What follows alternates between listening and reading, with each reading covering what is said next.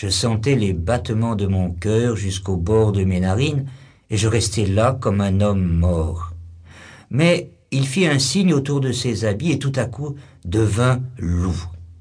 Lorsqu'il fut devenu loup, il se mit à hurler et s'enfuit vers les bois. Lorsque je voulus ramasser ses vêtements, je vis qu'il s'était transformé en pierre. Cependant je sortis mon épée, et tranchant l'air de droite et de gauche, j'arrivais à la maison de ma bien-aimée. Ma Mélissa me demanda où j'étais allé pour être si en retard, et me dit Si tu étais arrivé plus tôt, tu aurais pu nous aider, car un loup est entré dans la ferme et est allé ennuyer notre bétail. Mais cela ne lui a pas profité, car bien qu'il se soit enfui, il n'en a pas moins reçu à travers la gorge une lance envoyée par un des valets. Lorsque plus tard j'arrivai à l'endroit où les vêtements avaient été changés en pierre, je ne vis rien, si ce n'est quelques taches de sang. Mais de retour à la maison, je trouvai mon ami le soldat au lit. Le cou saignait comme celui d'un bœuf. Un médecin était en train de le penser. C'est alors que je sus que c'était un versipel, et quand bien même il m'eût menacé de mort, jamais plus je n'aurais rompu le pain en sa compagnie. Versipel est le terme latin signifiant qui la retourne, qui change de peau, utilisé dans le satyricon pour désigner un être humain qui se change en loup. Le mot versipellis, à peine employé, a vite cédé le pas au terme bas latin de Gerulfus, qui représente le saxon garoual, garou, verwolf, et qui signifie homme-loup. La locution loup-garou est donc un pléonasme où loup se trouve deux fois, l'un sous sa forme française, l'autre sous sa forme germanique. Ainsi l'écrit littré. Je qualifierai donc les successeurs de Lycaon de loup-garou, employons ce terme car il n'en est point de plus commode. Indiquons aussi cependant pour chaque pays ou région la terminologie exacte, censée remplacer le terme lycanthrope. Ainsi, les Allemands l'appelleront Werwolf, les Picards Louvarou, les Grecs Lycanthropes, les Latins Varios et Versipel.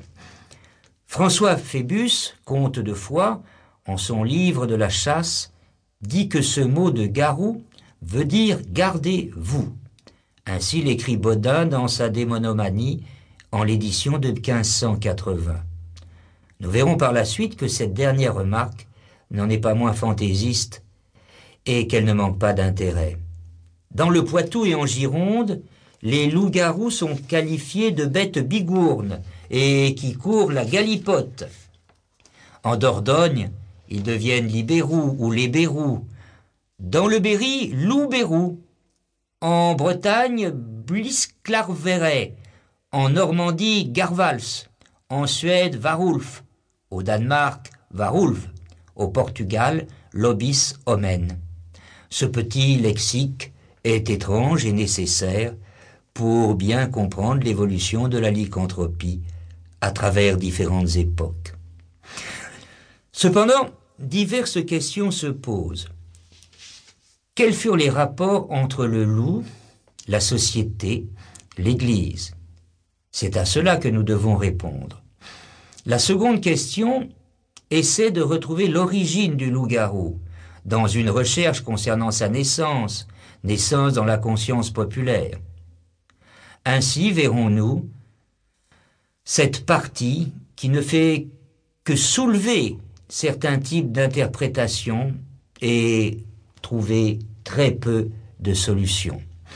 Enfin, nous interrogerons la mémoire collective, les témoignages.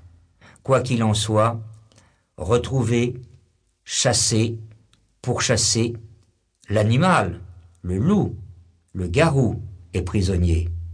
Mais le garou court toujours, lui et sa meute. Voyons maintenant la lycanthropie face à la société et en particulier face à l'Église. La lycanthropie se situe dans un monde où le matériel et le spirituel ne sont pas limités, mais au contraire s'interpénètrent.